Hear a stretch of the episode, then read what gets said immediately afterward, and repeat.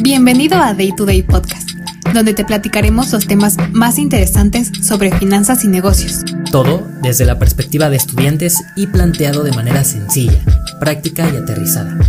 Yo soy Joanca Galicia. Y yo, Alejandro Rangel. Y juntos te estaremos acompañando en tu camino rumbo al crecimiento profesional. Quédate con nosotros que ya comienza Day to Day Podcast.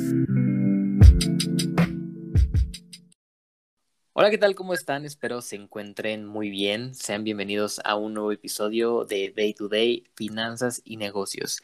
El día de hoy estamos intentando una dinámica nueva, una dinámica más novedosa, por así mencionarla, en la cual les vamos a traer a ustedes las noticias más importantes de la semana y las vamos a analizar desde un punto financiero y de negocios. Para comenzar, no me encuentro solo, me encuentro reunido con mi compañera Joanca Galicia. ¿Cómo estás, Joanca? Hola Alex, muy bien, muy emocionada por este nuevo formato que le queremos dar al podcast y espero les guste. ¿Qué te parece si comenzamos?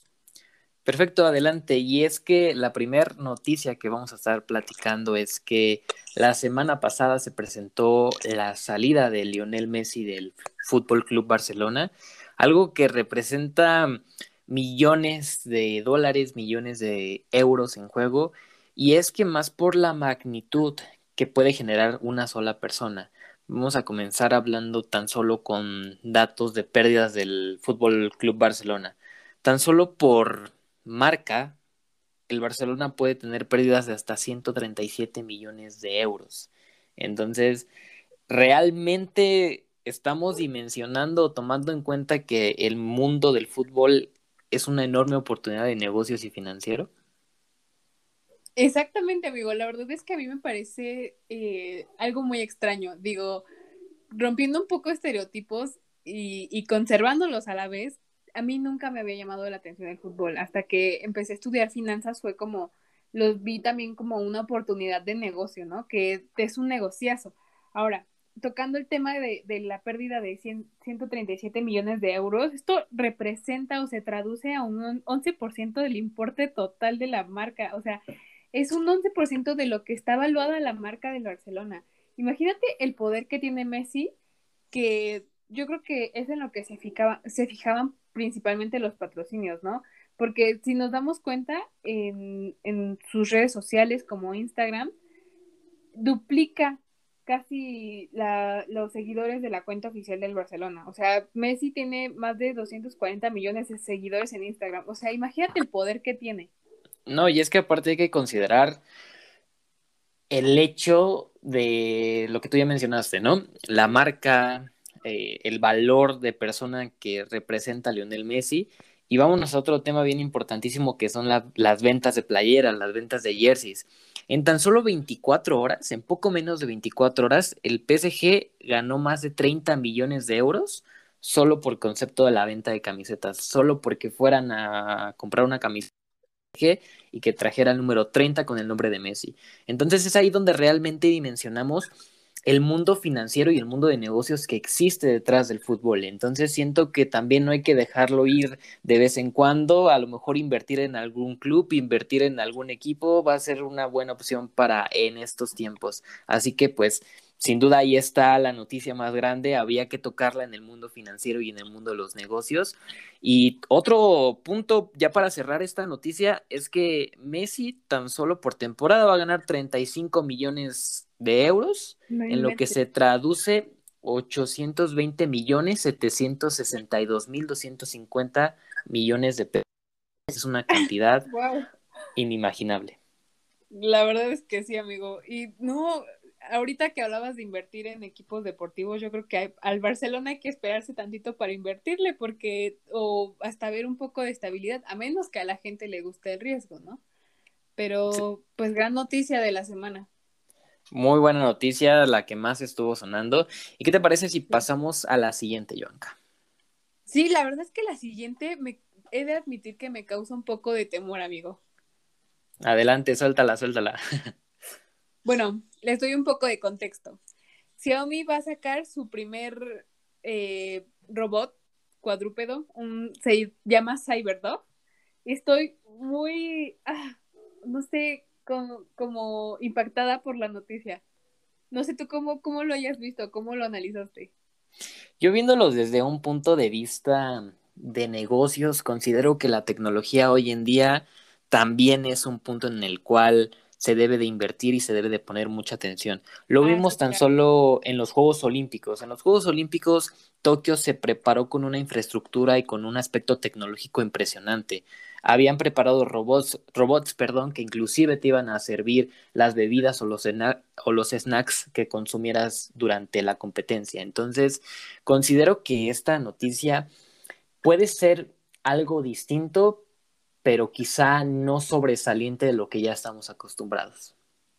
A mí creo que sí me parece un, al contrario, un salto muy grande. Uh, digo, yo estoy muy acostumbrada como, pues, a la mayor tecnología que, que, que poseo, no sé, mi celular, mi, mi laptop, eh, no sé, demás cosas, ¿no? Muy comunes, pero ya el hablar de un robot cuadrúpedo que se va a vender en aproximadamente 1.540 dólares, o sea, es como una idea, porque la marca lo, lo planteó como, como un experimento, una prueba de, de qué tan comercial sería si, si, si lo procesan, porque solamente van a sacar mil unidades de, de este Cyberdog y, ay, o sea, me parece como sorprendente. A mí sí me impactó mucho. Perdón, amiga, y es que sabes qué considero positivo en eso es el valor de la marca. Xiaomi en los últimos años, al menos aquí en México, ha sonado muchísimo. Yo recuerdo que de 2018 para acá, ya muchos de mis amigos, de mis compañeros, ¿qué marca es tu teléfono? ¿Qué, no, ¿qué es Xiaomi? ¿Qué es Xiaomi? O sea, dejamos pasar desapercibido la marca, pero ha tenido un crecimiento exponencial durante los, lo- durante los últimos años. Tengo aquí un dato que tan solo en Europa la cuota de participación de Xiaomi es mayor incluso que la de Apple. Xiaomi participa en un 23% del total del mercado que representa Europa y Apple solo 19%. Entonces, deben estar haciendo algo diferente y este nuevo tipo de inventos, de innovaciones, sin duda, ayudan mucho a potencializar la marca y a también traer inversiones. Sabemos que Xiaomi, como bien lo mencioné, trae un crecimiento exponencial. Entonces, a lo mejor nosotros podemos adaptar este tipo de modelos en nuestros emprendimientos, en nuestros negocios, ya que todo te lo va exigiendo el mercado. Es decir, como el mercado va tan avanzado y va tan rápido en cuanto a tecnología, es obvio que ya te va a exigir que saques un robot o que saques un automóvil, pero sin duda esto genera un cambio y al contrario genera mayor competitividad entre las empresas que están envueltas en el campo robótico. Yo creo que el diferenciador del que hablas, o sí, pues lo que hace distinta a la marca es justo lo que platicábamos ayer, la relación precio-calidad, ¿no? Eh, Sí, sí, sí. esto no, no, no es nuevo. Digo, desde que se lanzó la marca, creo que fue su mayor, este, pues sí, diferenciador de, de otras cosas, ¿no?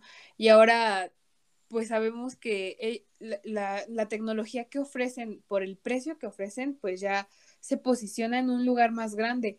Incluso, pues yo creo que Apple ya lo que más puede vender es el estatus, ¿no? Porque eso también ha ayudado a Apple.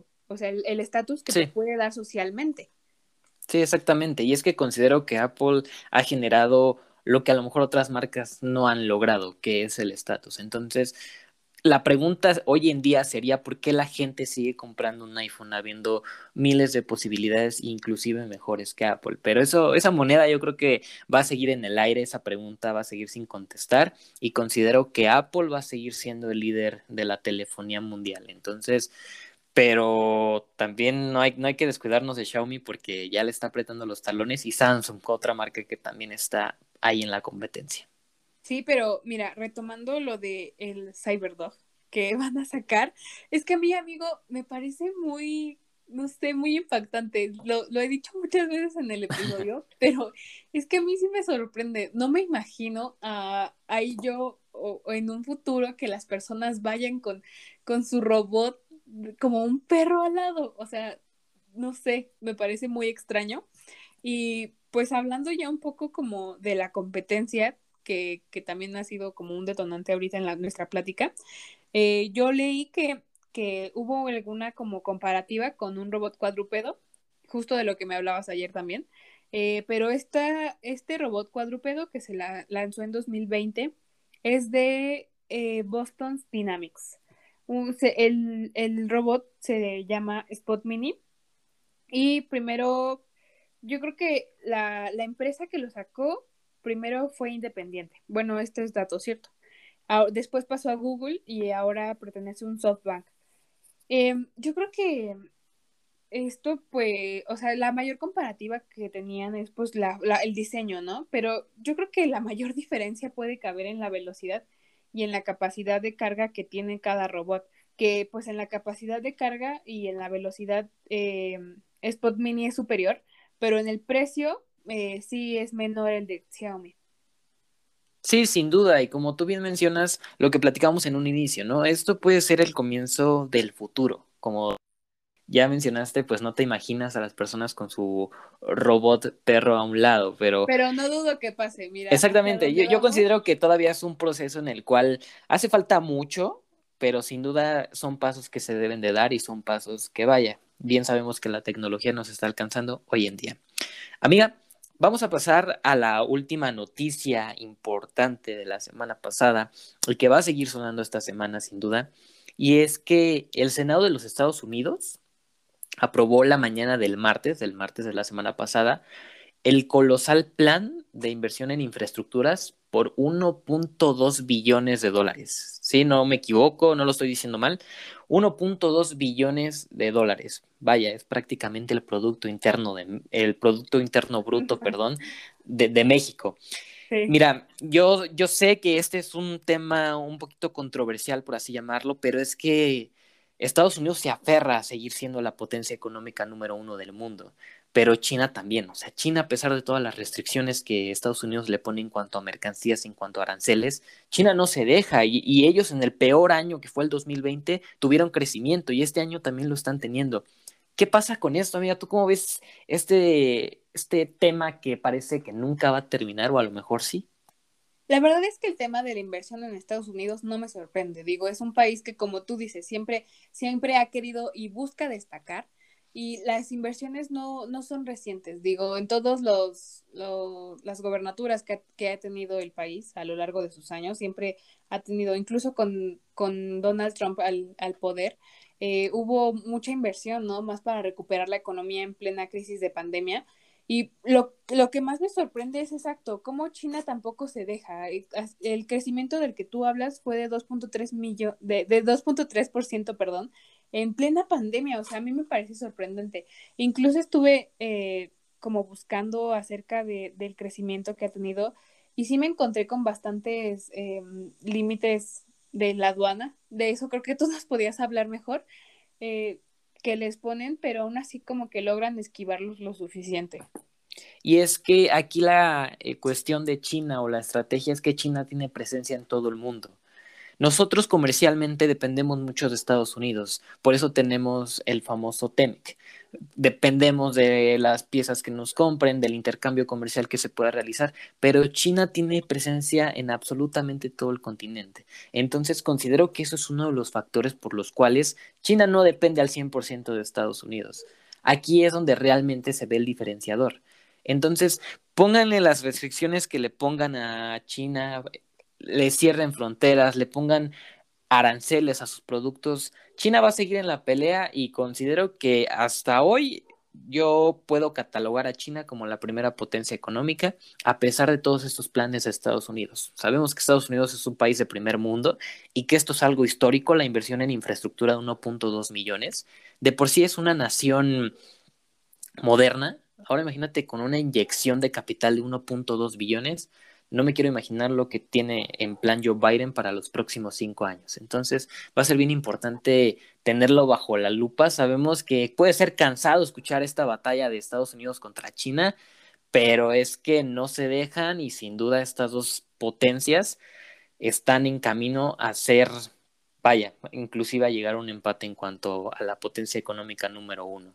Y qué bueno que ha sido por el método económico y no como otros métodos de allá del año 45, de 1945. Entonces considero que, igual estos métodos de los que, sea, que, que, tú hablas, yo creo que no han sido indiferentes en la actualidad para Estados Unidos, ¿no? No, no, no hay que ignorar como la distinta guerra que ha tenido con, con países de, del Oriente. Sí, sí, exactamente. Siempre va, va a estar esa controversia y esta batalla entre las dos grandes naciones. Digo, por algo son las dos grandes naciones. Amiga, ¿algo que gustes agregar antes de despedirnos? Pues yo concluiría con que de la última noticia no hay que quitar el ojo del el dedo del renglón, porque uno de estos grandes titanes está técnicamente arriba de nosotros. Y pues nada, amigo, esperemos les haya gustado este nuevo episodio.